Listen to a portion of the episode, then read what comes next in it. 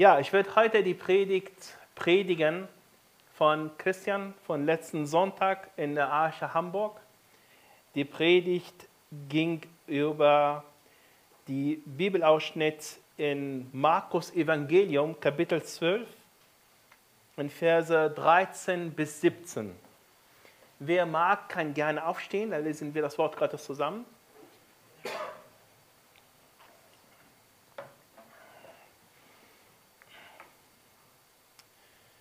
Markus Evangelium Kapitel 12 von Verse 13 bis 17. Und sie sandten etlichen von den Pharisäern und Herodianern zu ihm, um ihn in der Rede zu fangen.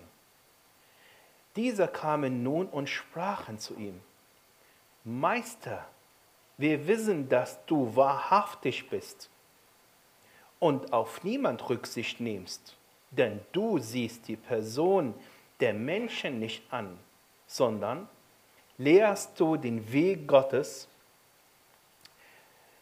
der Wahrheit gemäß. Ist es erlaubt, dem Kaiser die Steuer zu geben oder nicht? Sollen wir sie geben oder nicht geben? Da er aber ihre Heuchelei erkannte, sprach er zu ihnen, weshalb versucht er mich? Bringt mir einen Dinar, damit ich ihn ansehe. Da brachten sie einen, und er sprach zu ihnen, Wissen ist dieses Bild und die Aufschrift. Sie aber sprachen zu ihm, des Kaisers. Und Jesus antwortete und sprach zu ihnen, Gebt dem Kaiser, was das Kaisers ist, und Gott, was Gottes ist. Und sie verwunderten sich über ihn. Nimm gerne Platz wieder.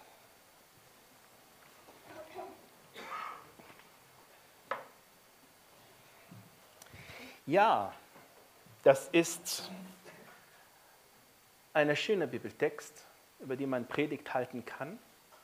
Wir befinden uns hier in der Woche, wo Jesus am Sonntag dann, äh, am Freitag dann gekreuzigt werde. Am Sonntag derselben Woche ist Jesus Einzug in Jerusalem, wo er von Zehntausenden von Menschen bejubelt war. Das nennen wir den Palmensonntag. Und am Montag war er auch da, in Jerusalem. Er hat so in einem Ort vor Jerusalem mit seinen Jüngern gelebt. Und das Ort war, hieß Bethanien. Kam wieder am Montag hin und der hat die, den Feigenbaum gesehen, das keine Frucht gebracht hat. Den hat er verflucht. Dann hat er auch den Tempel gereinigt und am Dienstag war er wieder im Tempel. Und wurde er von den Pharisäern und Schriftgelehrten auch angesprochen. Und man hat ihn einige Fragen gestellt. Am Ende hat er ihn auch erzählt über den Beispiel, von den Weinberg. Und er hat ja erzählt, ja, dieser Weinberg ist das Feld, wo Gott seine Propheten hingeschickt hat. Er hat das ihnen nicht so direkt gesagt, aber er hat ihnen in einem Beispiel erzählt. Der Gott, der hat den Weinberg, der hat seine Diener hingeschickt, und um von in dem Weinberg die Ernte zu sammeln, was haben die Leute mit den Dienern gemacht? Die haben sie geschlagen und getötet.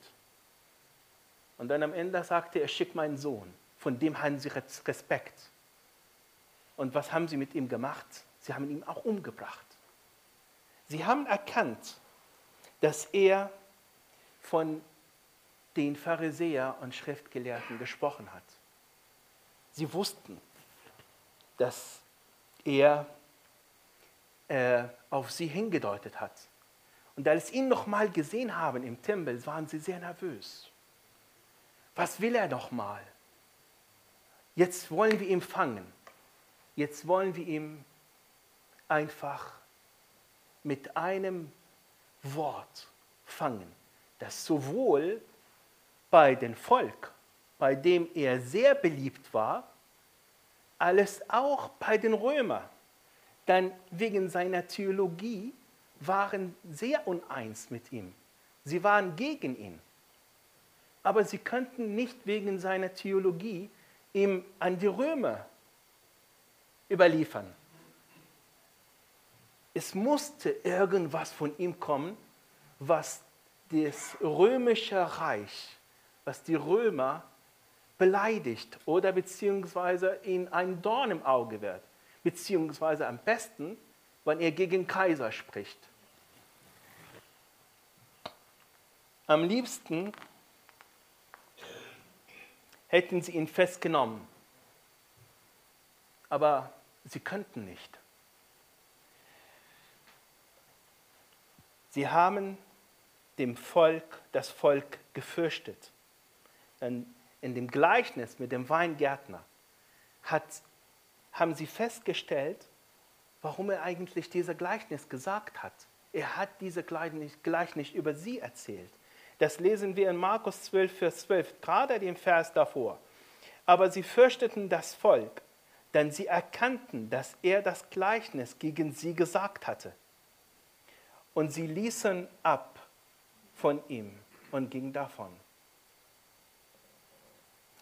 Aber das war die Sache nicht zu Ende. Das war nicht zu Ende. Sie wollten ihn haben. Dieser Jesus, dieser Christus war den Pharisäer ein Dorn im Auge. Seine Lehre war total anders als ihre Lehre. Seine Lehre von dem Evangelium, das wollten sie gar nicht hören. Und was machen sie? Sie schmieden einen Plan gegen Jesus. Der erste Plan, der erste Versuch, den sie geschmiedet haben, geben einer Gruppe von Pharisäer zusammen mit den Herodianern ab zu Jesus. Seht zu, dass er ihn fängt. Mit einem Wort. Am besten, wenn er genau so spricht, dass das Volk Gottes nicht mehr auf seiner Seite ist und dass die Römer ihn in Visier bekommen. Sie haben eine Allianz geschmiedet eine böse Allianz. Lesen in Vers 13. Und sie sandten etliche von den Pharisäern und Herodianer zu ihm, um ihn in der Rede zu fangen. Sie wollten etwas gegen Jesus haben, am besten von seinem eigenen Mund. Lukas schreibt auch in Lukas 20, Vers 20, und sie lauerten auf ihn. Sie lauerten auf und sandten Aufpasser ab, die sie sich redlich, die sie sich stellen sollten, als wären sie redlich, um ihn bei einem Wort zu fassen, damit sie in die Übrigkeit und der Gewalt des Statthalters ausliefern können. Sie haben Jesus gesehen, sie haben Jesus gehört und sie haben eins im Sinn, das müsst ihr euch vorstellen. Sie haben eine Sache im Sinn. Wie können wir dieser Jesus Christus umbringen? Es ist ziemlich skrupellos. Aber sie hatten das im Visier, sie haben das im Kopf. Sie wollen alles daran setzen, nicht Jesus einfach aus dem Verkehr zu ziehen, sondern es ging wirklich darum, wie können wir ihn töten. Und dabei gingen sie eine merkwürdige Verbindung. Nur mal kurz dazu. Die Pharisäer, die waren die Priester damals, die haben die, das Gesetz Moses gehalten oder versucht zu halten. Nicht nur das Gesetz Moses, sondern einige Überlieferungen dazu, einige Interpretationen dazu und immer das Volk, dem Volk gesagt, das ist das Gesetz Gottes, das musst ihr so machen, das musst ihr so halten. Diese zwei Gruppen. Und dann kamen die Herodianer. Diese Herodianer waren Diener Roms. Die waren die Diener Cäsars. Ihr müsst euch so vorstellen, wenn ich euch sage, diese Pharisäer und diese Herodianer, die sind ähnlich, wenn ich euch sage, das sind die Muslimen aus äh, Iran, Saudi-Arabien, gehen zusammen nach Israel und machen Hand in Hand mit ihnen. Das funktioniert nicht. Das werden sie nicht. Aber genau diese Verfeindschaft dieser Parteien sind wir hier. Das eine ist das, das jüdische Volk, geht zusammen Hand in Hand mit dem, der ihn besetzen. Und diese Allianz schmieden sie gegen Christus. Die Herodianer waren Diener Roms, die Pharisäer waren anscheinend Diener Gottes. Aus theologischen Gründen, wie gesagt, hätten die Pharisäer Jesus nicht ausliefern können. Sie bräuchten einen politischen Grund dazu. Das bräuchten sie. Und dieser politische Grund, das ist ein sehr guter Grund, wenn Jesus kommt und sagt, keine Steuer mehr Cäsar zu bezahlen. Denn Cäsar wollte Steuer haben von dem Volk, das er besetzt. Und damit wollten sie Jesus einfach ein für allemal den Mund stopfen. Sie wollten ihm richtig einen K.O.-Schlag verpassen. Dass er nicht mehr davon redet, dass er nicht mehr spricht, weder im Tempel noch irgendwo. Ich komme gleich dazu, warum diese Frage so schwer zu beantworten ist. Sie haben das immer wieder versucht, Jesus in die Falle zu, locken. Das sehen wir in Markus 3, Vers 6. Und da hielten die Pharisäer zugleich wieder mit den Herodianern Rat gegen ihn, wie sie ihn umbringen könnten.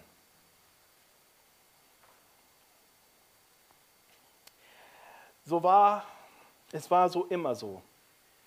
Weltmenschen und religiöse, und religiöse Gesetzlehrer haben im Grunde genommen eigentlich nichts Gemeinsames. Die Juden, mit, mit dem Beispiel, was ich vorhin gesagt habe, mit den Muslimen, haben eigentlich nichts Gemeinsames. Nichts. Sie bekämpfen sich gegenseitig, wenn du so willst.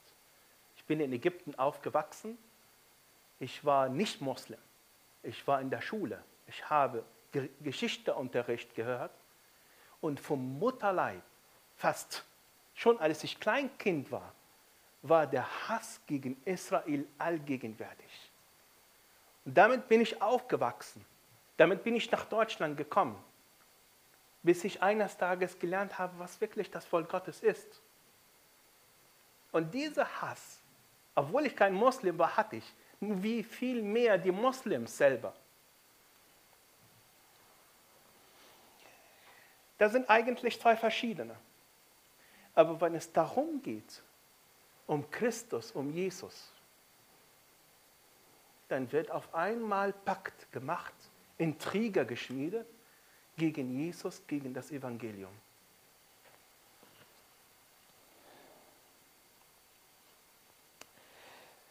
Ja, das Evangelium von Jesus Christus. Sie haben sich zusammengetan gegen das Evangelium, gegen Jesus. Sie wollten ihn einfach aus dem Weg räumen. Beide Parteien, sowohl die Herodianer als auch die Pharisäer, die haben die Autorität Jesus befürchtet. Beide haben sie nichts am Hut mit dem Evangelium von Jesus. Sie hielten davon davon nichts, dass jemand kommt und für deine Sünden zu sterben. Die waren nicht bereit, das zu glauben. Sie haben nicht geglaubt, dass es eine gibt, und nur eine, unter den Himmel gegeben ist, durch den wir das Heil erlangen können. Das könnten sie nicht glauben. Das könnten sie nicht fassen. Es gibt auch heute immer wieder Allianzen, auch gegen Christus. Ich muss euch sagen, dieser Phänomen, was wir hier sehen, zwischen die Herodianer und die Pharisäer, heute ist genau dasselbe in Grün. Es hört nicht auf. Es hört nicht auf. Auch bei uns, in unserem Arbeitsleben, in unserem Alltag. Wir sind in Deutschland. Wir sind dankbar, dass wir in Deutschland sind. Es gibt andere Länder die, auf der ganzen Welt, wo wirklich Verfolgung herrscht.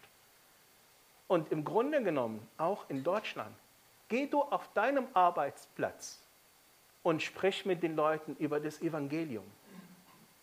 Wie viel gehänselt wirst du? Wie viel sonst abseits wirst du geschoben?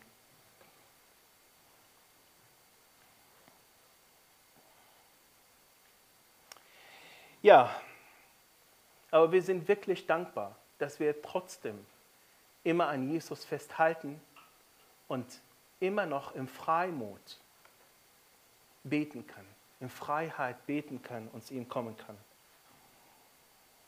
Wir können immer zu Jesus kommen, auf die Knie gehen und sagen, Herr, erhalte uns diese Freiheit, die wir haben.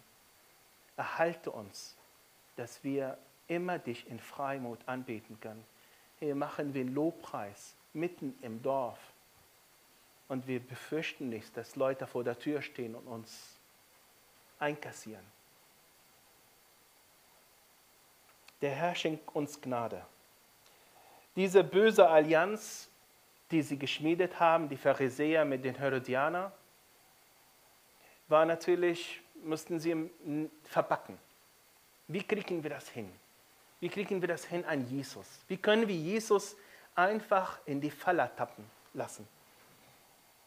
Da haben sie gesagt, Meister, wir wissen, dass du wahrhaftig bist und auf niemand Rücksicht nimmst.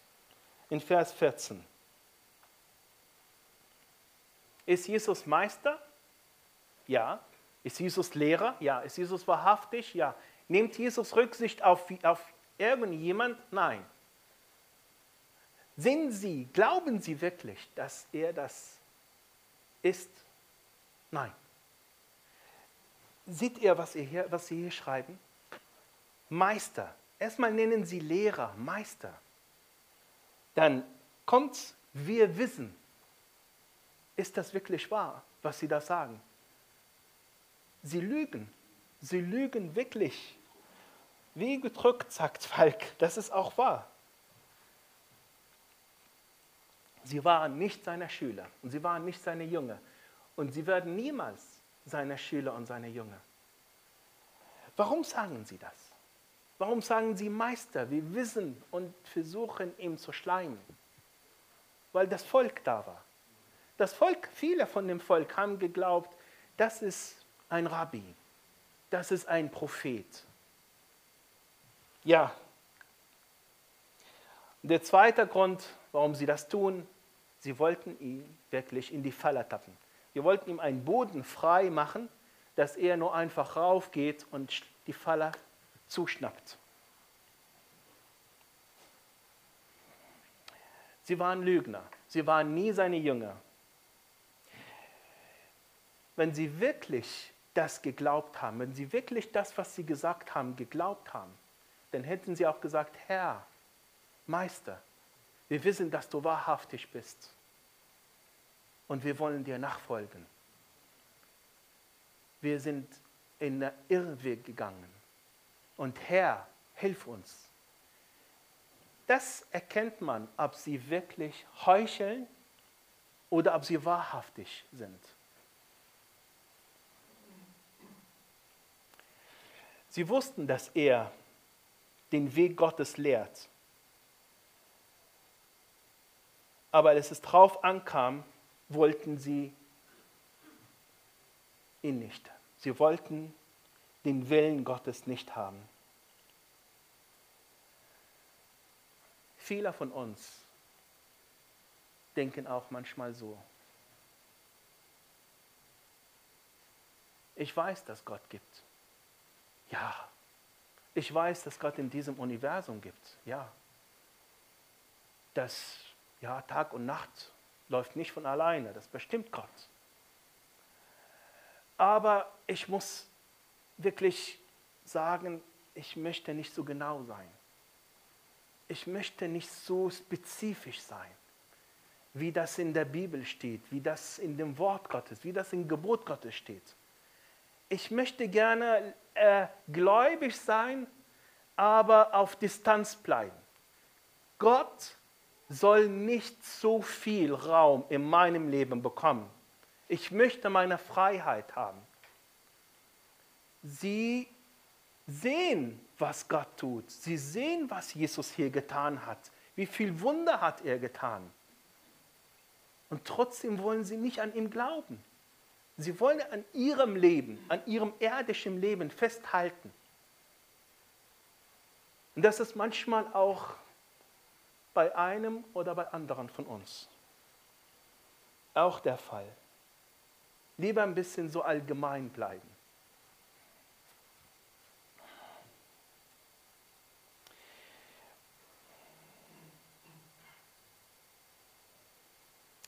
Wir können aber nicht sagen, wir seien an Gott und seinen Weg interessiert, aber gleichzeitig soll er aber nichts mit unserem Leben zu tun haben. Es war eine böse Allianz, wirklich. Und dann kam noch dazu eine böse Schmeichelei. Und dann kommt die Frage, jetzt wird wie sagt man das? Das ist richtig gezielt und jetzt schießen wir richtig auf Gott, auf Jesus. Jetzt haben wir ihn fokussiert. Jetzt kommt's. Ist das erlaubt? Ist das erlaubt, dem Kaiser die Steuer zu geben oder nicht? Sollen wir sie geben oder nicht geben? Die haben sich die Hände zusammengerieben und sagen, jetzt haben wir ihn, jetzt kommt er. Entweder er geht links oder er geht rechts. Und für beide haben wir wunderschönen Fallen dargestellt. Von denen kommt er nicht raus. Seid ihr bereit, Herodianer? Seid ihr bereit, das Volk? Hört ihr genau zu, was er gleich sagt.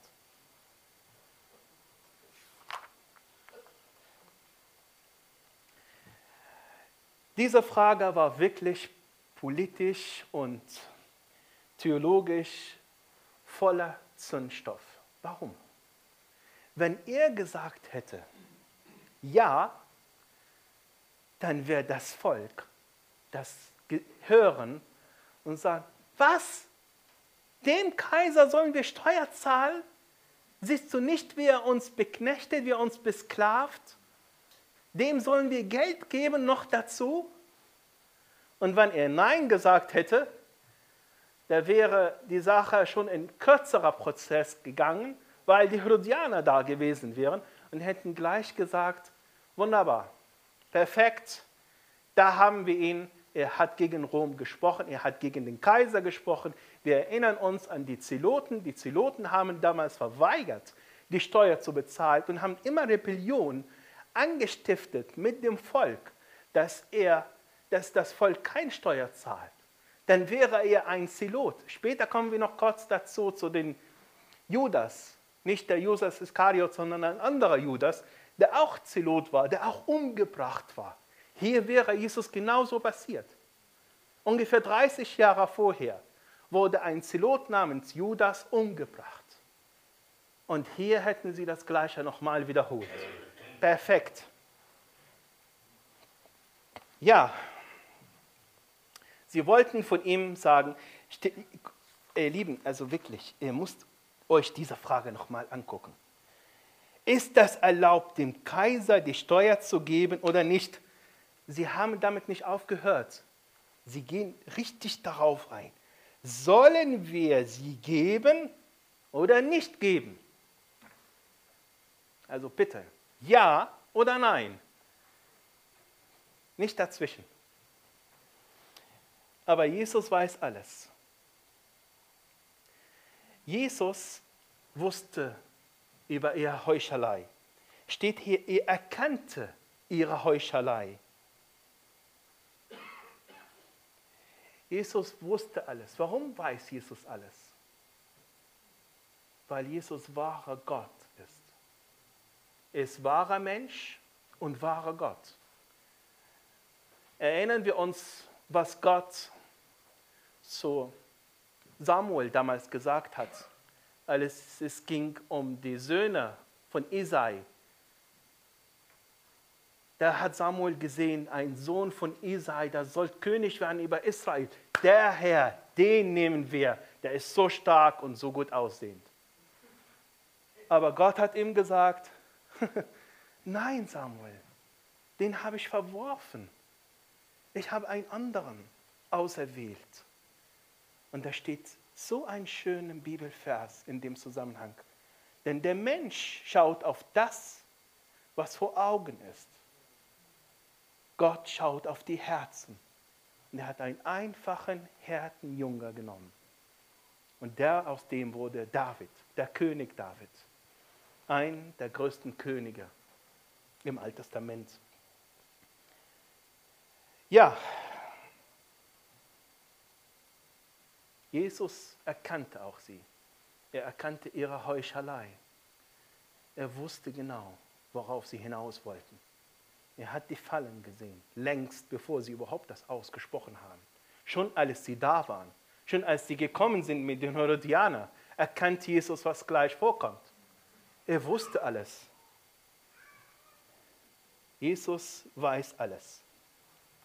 Es sind so viele Stellen, ihr Lieben, ich befürchte, dass ich nicht mit meiner Zeit hinkomme. Also die Stellen sind in Johannes 2,25, in Lukas 20, 23, in Hebräer 4, 13. Ich lese einmal diese Stelle von Hebräer 4, 13. Und kein Geschöpf ist vor ihm verborgen, sondern alles ist enthüllt und aufgedeckt vor den Augen dessen, dem wir Rechenschaft zu geben haben. Jesus weiß alles. Er kennt alles, was in unserem Kopf läuft. Er weiß genau, was deine Gedanken im Moment sind. Und die letzte Woche und die nächste Woche. Jesus weiß genau über dich Bescheid. Er weiß deine Geschichte. Er weiß, mit wem du Frieden hast und mit wem du Konflikt hast. Er weiß genau, wo du dein Halt hast und wo du Sorgen hast, wo du deine Ängste hast. Glaub mir, Jesus sieht dich und er weiß genau. Aber er weiß es auch genau, was du genau vor ihm versteckst, was du vor ihm verbergst, was du nicht willst, dass er sieht und dass er daran handelt.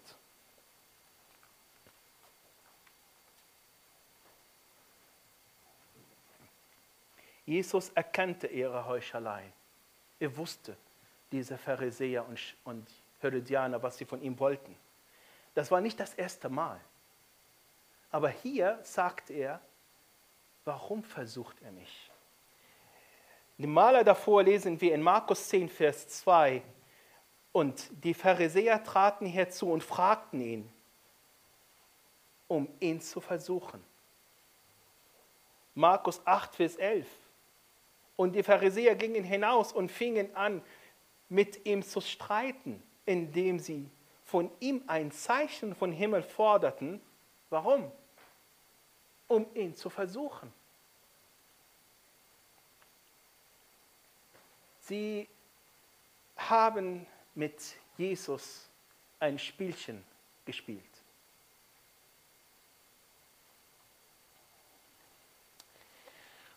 Und jetzt mal zu uns.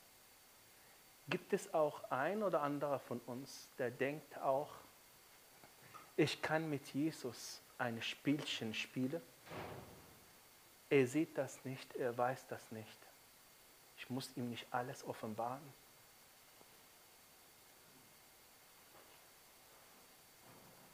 Jesus sieht alles. Er sieht auch, wann wir lügen. Jesus sieht auch, wann wir heucheln.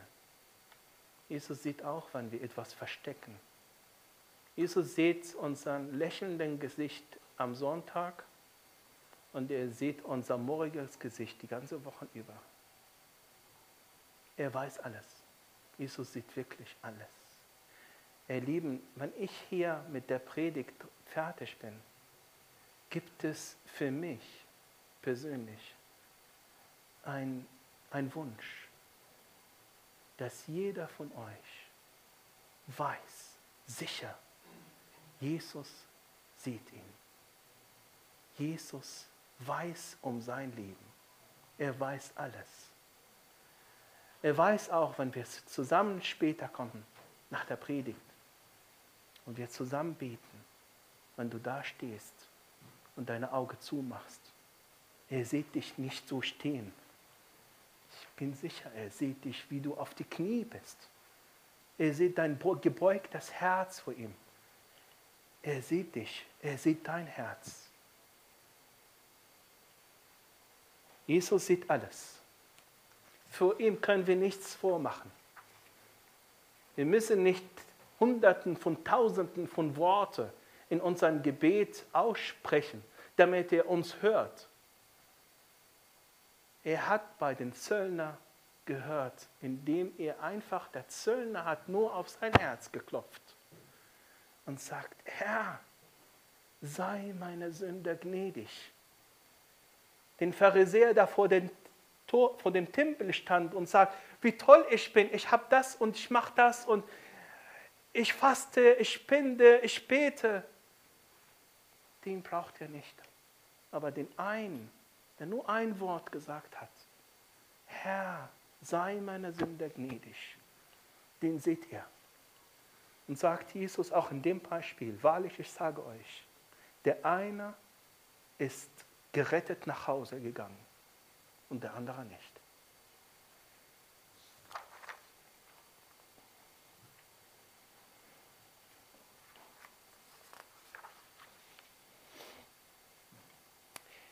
Jesus sieht alles. Jetzt kommt die Antwort von ihm. Die hochersehnliche, ersehnte Antwort von Jesus. Was sagt er jetzt? Hm. Da er aber ihre Heuchelei erkannte, sprach er zu ihnen, weshalb versucht ihr mich? In keinem von den Versuchungen, die wir zuvor gehört hatten, hat er diese Frage gestellt. Jetzt äh, hat er noch gefragt, warum?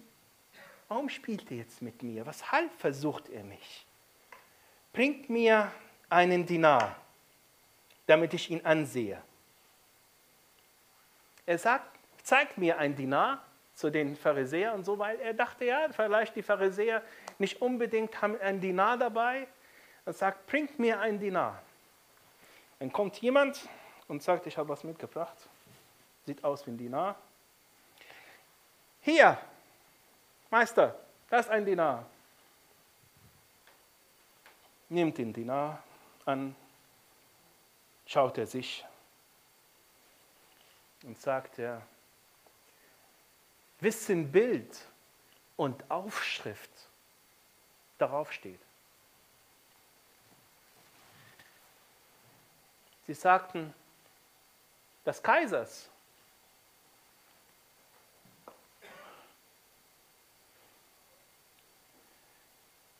Auf die, Münze, auf die Münze war Kaiser Tiberius zu sehen.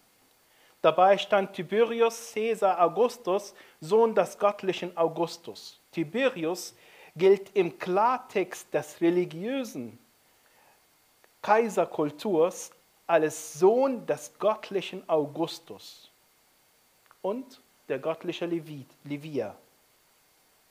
Mit anderen Worten, dieser Mann, der auf dem Bild ist, ist Sohn von irgendeinem Gott.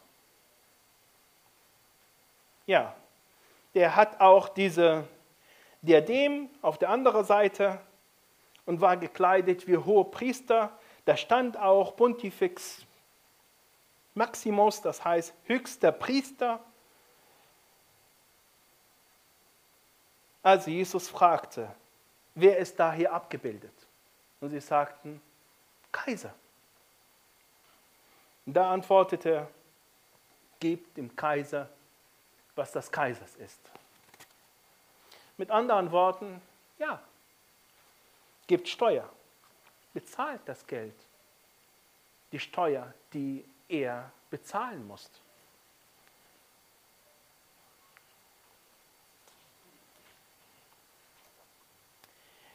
In der Bibel lesen wir immer wieder Hinweise darauf, dass wir die Übrigkeit uns unterordnen.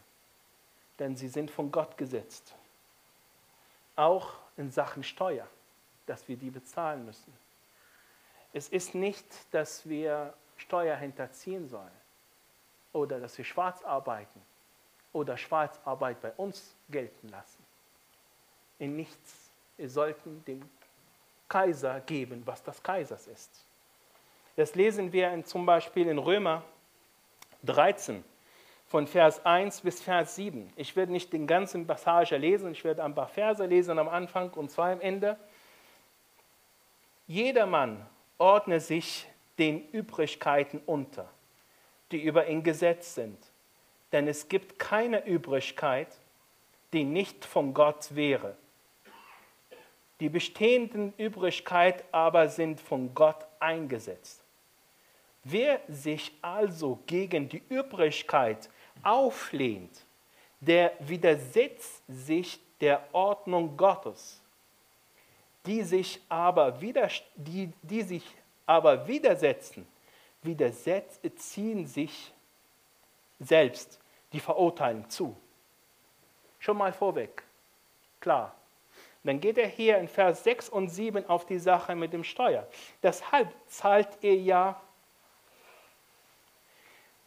Steuer, deshalb zahlt ihr ja auch Steuern, denn sie sind Gottes Diener, die eben dazu beständig tätig sind.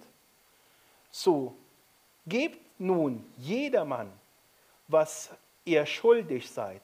Steuer, dem die Steuer. Zoll, dem der Zoll. Furcht, dem die Furcht. Ehre, dem die Ehre gebührt. Ähnliche Bibelstellen lesen wir auch in 1. Timotheus 2, 1 bis 2, 1. Petrus 2, 13 bis 15. Wer kann sich erinnern an das, was mit Jesus, wo Jesus geboren war? Jesus war geboren in Bethlehem. Wie ist Jesus dahin gekommen? Wie sind die Eltern von Jesus nach Bethlehem gekommen? Das war auf Befehl des Kaisers, dass sie sich dort registrieren lassen. Aber das war nicht der Befehl des Kaisers, der die Geschichte gelenkt hat, sondern Gott von Hunderten von Jahren, 700 Jahren vor Christus, hat das prophezeit in Micha. Und du, Bethlehem, die Kleinste. Und das hat Gott prophezeit, dass aus der Bethlehem Jesus kommt.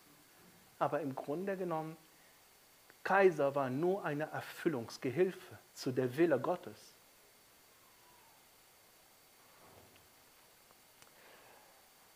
Gott setzt die Regierung zum Wohle der Menschen ein. Auch wir hier, wir sind so dankbar, über das alles, was wir hier erleben durch unsere Regierung. Wir haben alles in Ordnung, alles ordentlich. Haben Straßen, Bahnen, äh, Infrastruktur. Wir haben Wasser, Abwasser. Wir sind in Schutz. Die Polizei ist da, das Militär ist da.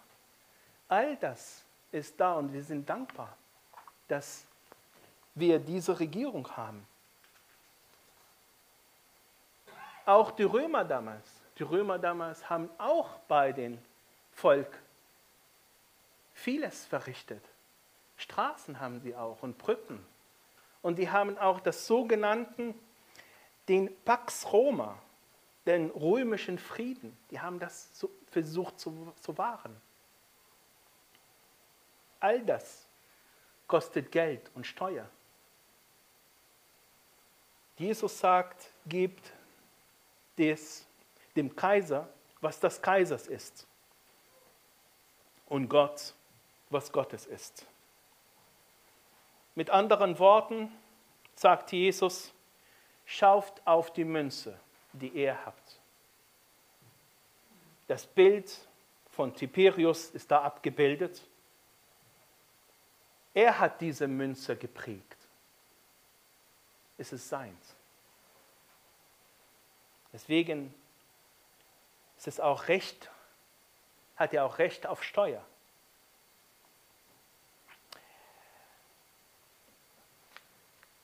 Aber jetzt kommt das andere. Schaut auf das andere. Schaut auf euer Leben. Welches Bild tragt ihr? Wir sind nach dem Bild Gottes geschaffen. Das lesen wir in 1. Mose 1, 27. Und Gott schuf den Menschen nach seinem Bild. Nach dem Bild Gottes schuf er ihn. Als Mann und Frau schuf er sie.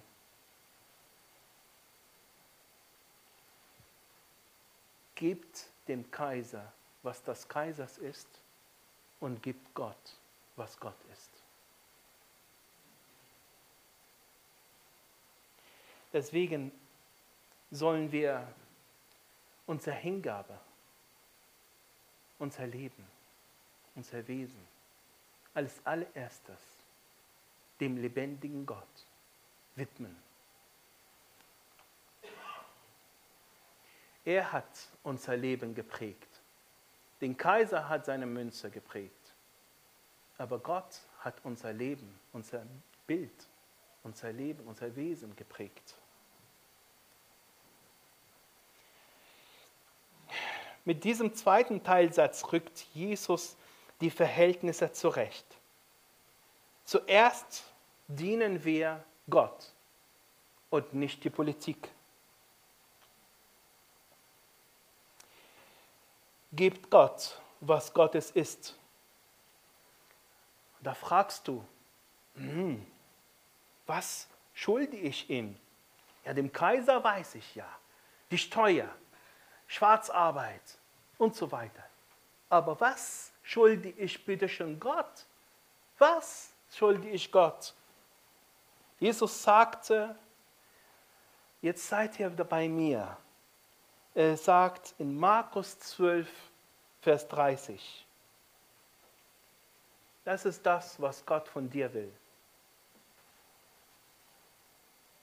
Du sollst den Herrn, deinen Gott, lieben mit deinem ganzen Herzen und mit deiner ganzen Seele und mit deinem ganzen Denken und mit deiner ganzen Kraft. Nochmal? Das sage ich mir auch. Es ist nicht nur für euch, ihr Lieben.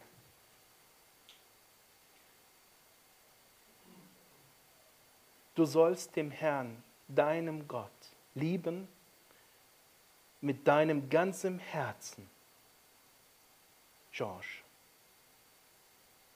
und mit deiner ganzen Seele und mit deinem ganzen Denken und mit deiner ganzen Kraft. Das schulden wir Gott. Er hat keinen Anspruch auf weniger. Er hat keinen Anspruch auf Kompromisse, die wir mit ihm machen sollen. Er möchte alles oder nichts.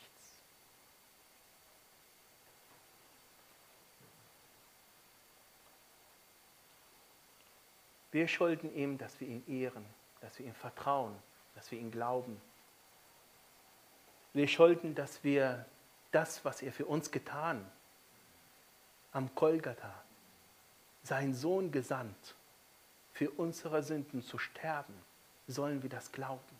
Sollen wir die Erlösungsopfer von Jesu Christi annehmen.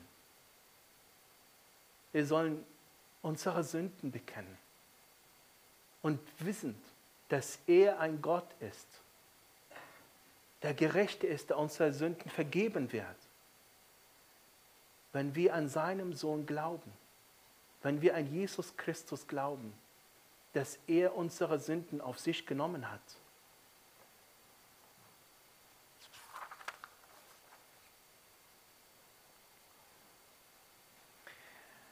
Wie war die Reaktion von den Pharisäer und Herodianer?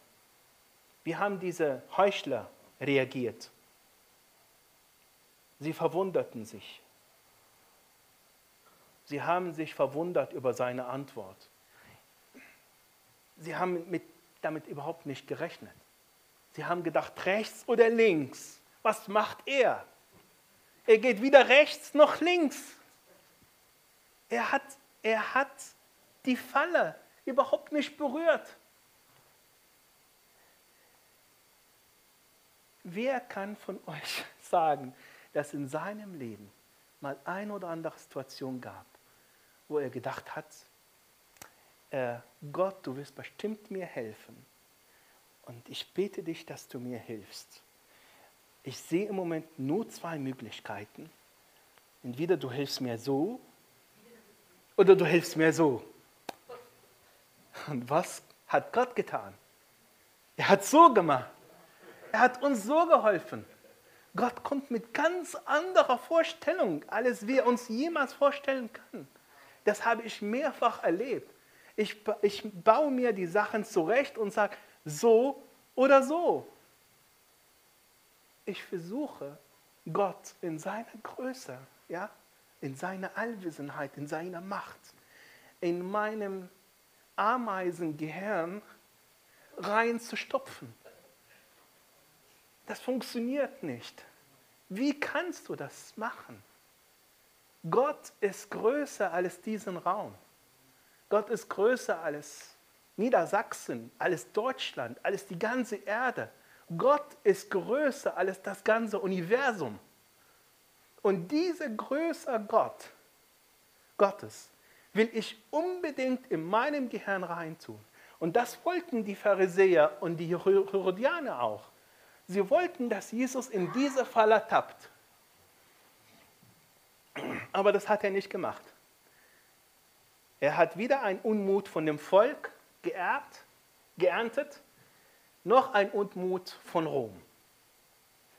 Dumm gelaufen. Und wisst ihr, was noch dummer war? Sie haben bekannt, dass er Meister ist. Das haben sie gesagt. Du bist Meister und in dir ist die Wahrheit. Das haben sie gesagt und das hat das ganze Volk gehört. Alle haben das aus ihrem Mund.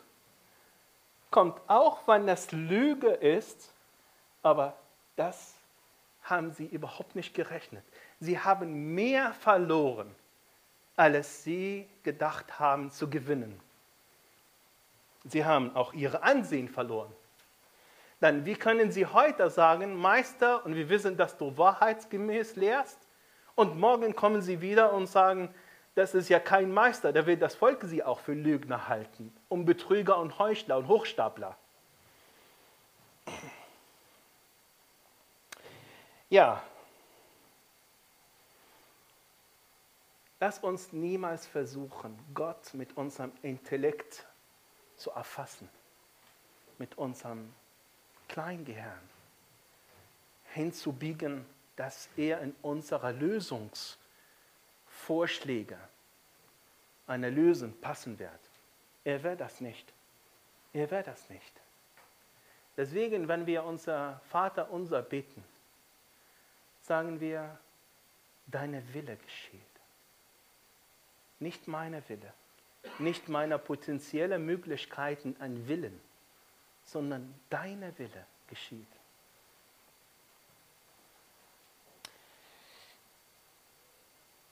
Das war ihre Reaktion.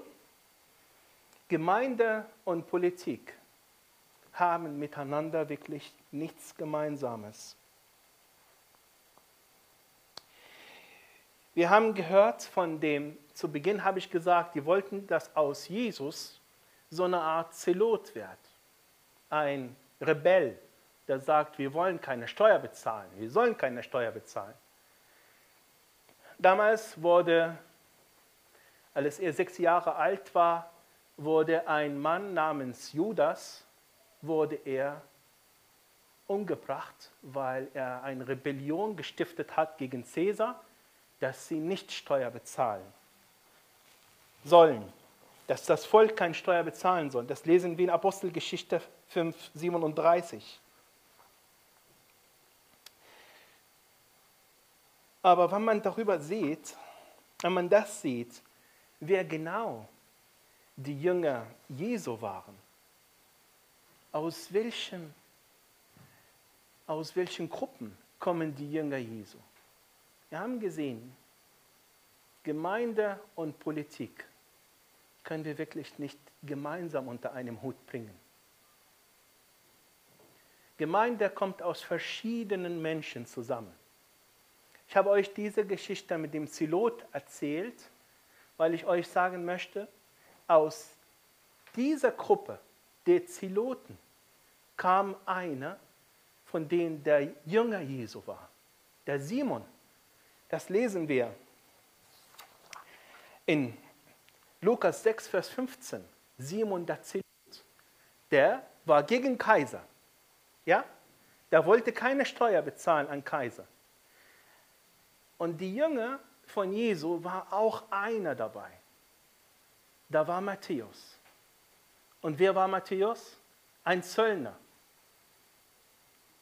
Das heißt, er war mit Kaiser. Er hat die Steuer eingetrieben für Kaiser. Zwei eigentlich Kontrahenten. Der eine ist für Kaiser, der Zöllner, der andere ist gegen Kaiser, der Zilot. Aber beide waren die Jünger Jesu. Beide waren in einer Gemeinde. Beide waren total unterschiedlich, Herkunft, bekämpften einander Herkunft, die haben einander angesehen, als wäre ein Ekel. Und in Jesus Christus sind sie vereint, weil Jesus sie reingewaschen hat, beide.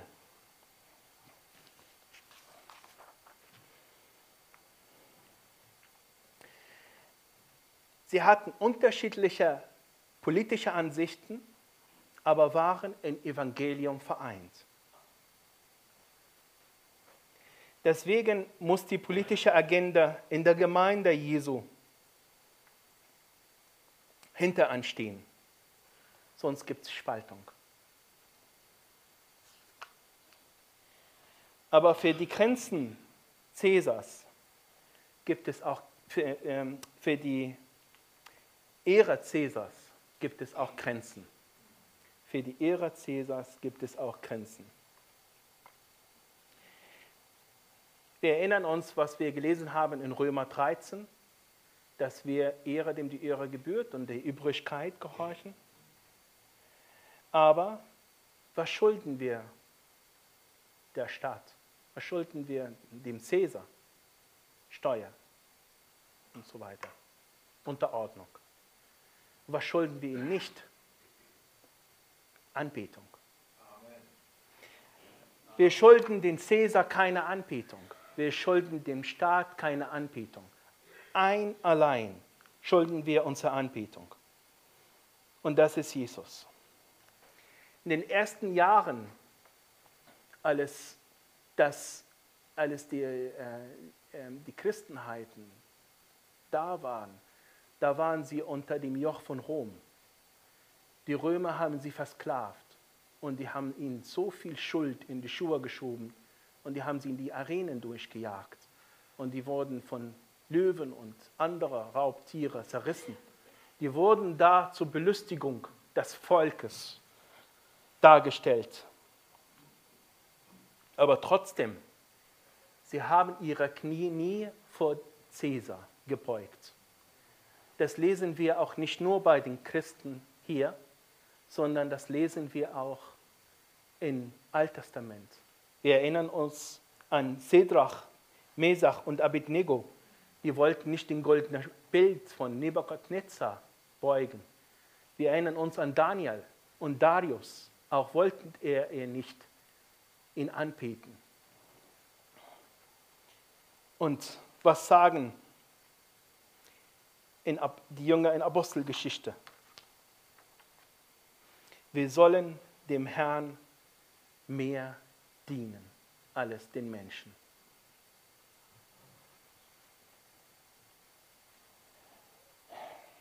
Ja, die Christen damals waren bereit, die Steuer zu bezahlen, aber sie waren nicht bereit, ihre Knie vor dem Cäsar, vor dem göttlichen Tiberius oder wie er immer heißt, zu beugen. Schau, schau auf die Reiche dieser Welt, wie sie waren, wie sie gekommen sind. Schau auf den, das römische Reich. Die sind gekommen und sind wieder verschwunden. Alles, alles, was an Reich war, das assyrische Reich war auch verschwunden. Das persische verschwunden. Nichts hat eine Bleibe, nichts war für ewig. Ich habe vor kurzem einen Film gesehen über den Zweiten Weltkrieg, über Hitler. Hitler hat, wurde sein Bild, wie er das Volk, wie sagt man das, gepredigt hat oder motiviert hat, in so einer Stärke. Aber irgendwann zum Schluss hat man ihn gesehen, wie er bei den Kindern unterwegs war, weil er keiner Soldat mehr hat. Und er hat gesehen, dieser Mann, der gerade vor zwei, drei Jahren so Macht und Besessenheit ausgestrahlt, wo er jetzt ist. Der Fernsehen hat ihn genannt, seine leere Blicke, seine leere Augen. Er war so am Ende.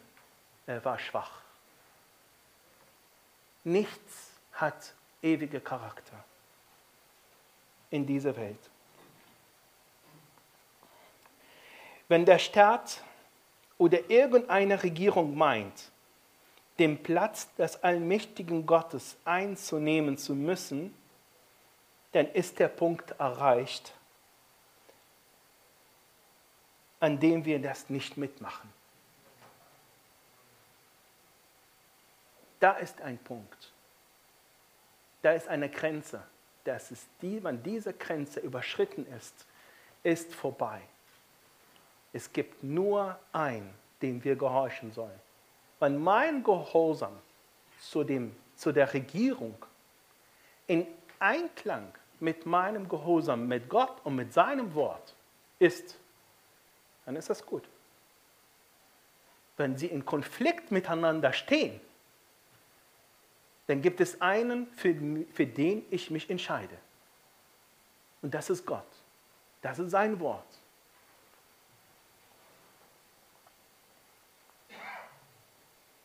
Zum Schluss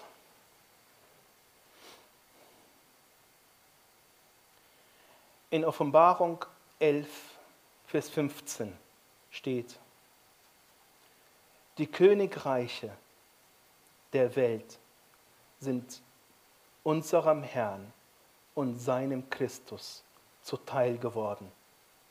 Und er wird herrschen von Ewigkeit zu Ewigkeit. Lass mich den Vers nochmal wiederholen. Wir können die Musiker nach vorne kommen und die später dann. Die Königreiche der Welt sind unserem Herrn und seinem Christus zuteil geworden und er wird herrschen von Ewigkeit zu Ewigkeit. Ich bin am Ende mit der Predigt. Ich habe was auf dem Herzen. Wirklich, es gilt euch und mir. Wenn wir was mitnehmen von dieser Geschichte, und von dieser Predigt habe ich zwei Sachen. Dass die feste Glaube, der feste Glaube, dass Jesus alles weiß. Dass Jesus mein ganzes Leben kennt. Er hat alles in seiner Hand. Er hat mich, meine Frau, meine Kinder in seiner Hand. Er hat mich. Er weiß alles. Der zweite ist, gib Gott, was Gottes ist. Gib ihm dein Herz, nicht weniger. Gib ihm dein Leben, gib ihm dein Vertrauen, gib ihm alles, was du hast und nicht weniger. Gott hat alles für uns gegeben. Christus ist für uns ans Kreuz gegangen. Er hat sein Leben für uns geopfert. Er hat sich von seinem Vater getrennt, um unsere Sünden willen, die auf sich genommen hat. Er hat alles für uns getan. Wir schenken ihm unser Leben. Lass uns beten. Herr Jesus, wie wunderbar bist du, Herr. Wie weiser bist du. Wie mächtig bist du. Wie groß bist du. Wie allwissend bist du. Herr, dich haben wir an unserer Seite. Dich haben wir als unser Erretter und unser Erlöser. Du bist unser Herr und unser Heiland geworden. Du bist an unserer Seite. Herr, wir danken dir von ganzem Herzen. Wir danken dir, dass wir dich haben und wir bitten dich. Hilf uns, Herr. Hilf uns, Jesus, dass wir neu heute unser Leben dir weihen. Hilf uns, Herr, dass wir dir vertrauen Hilf uns, Herr, dass wir ein Leben führen, das dir voller Hingabe ist. Herr, lass uns bitte, Herr, kein Teil für uns zurückbehalten. Lass uns keine Kompromisse mit dir machen, Herr. Du hast keine Kompromisse mit uns gemacht. Du bist kompromisslos ans Kreuz gegangen und hast dich für uns geopfert. Herr, bitte, Zieh uns zu dir neu. Zieh uns heute zu dir neu. Ich stehe hier in meiner Schwachheit, ein sündiger Mensch. Und ich bitte dich von ganzem Herzen, dass du mich und meine Geschwister hier sind, empfängst. Und schenk uns neu her dein Heil. Schenk uns neu, Herr, eine feurige Liebe zu dir, zu deinem Wort, zu der Gemeinschaft mit dir, dass wir erfüllt werden von deinem Heiligen Geist. Danke, Herr, für deine Gnade. Amen.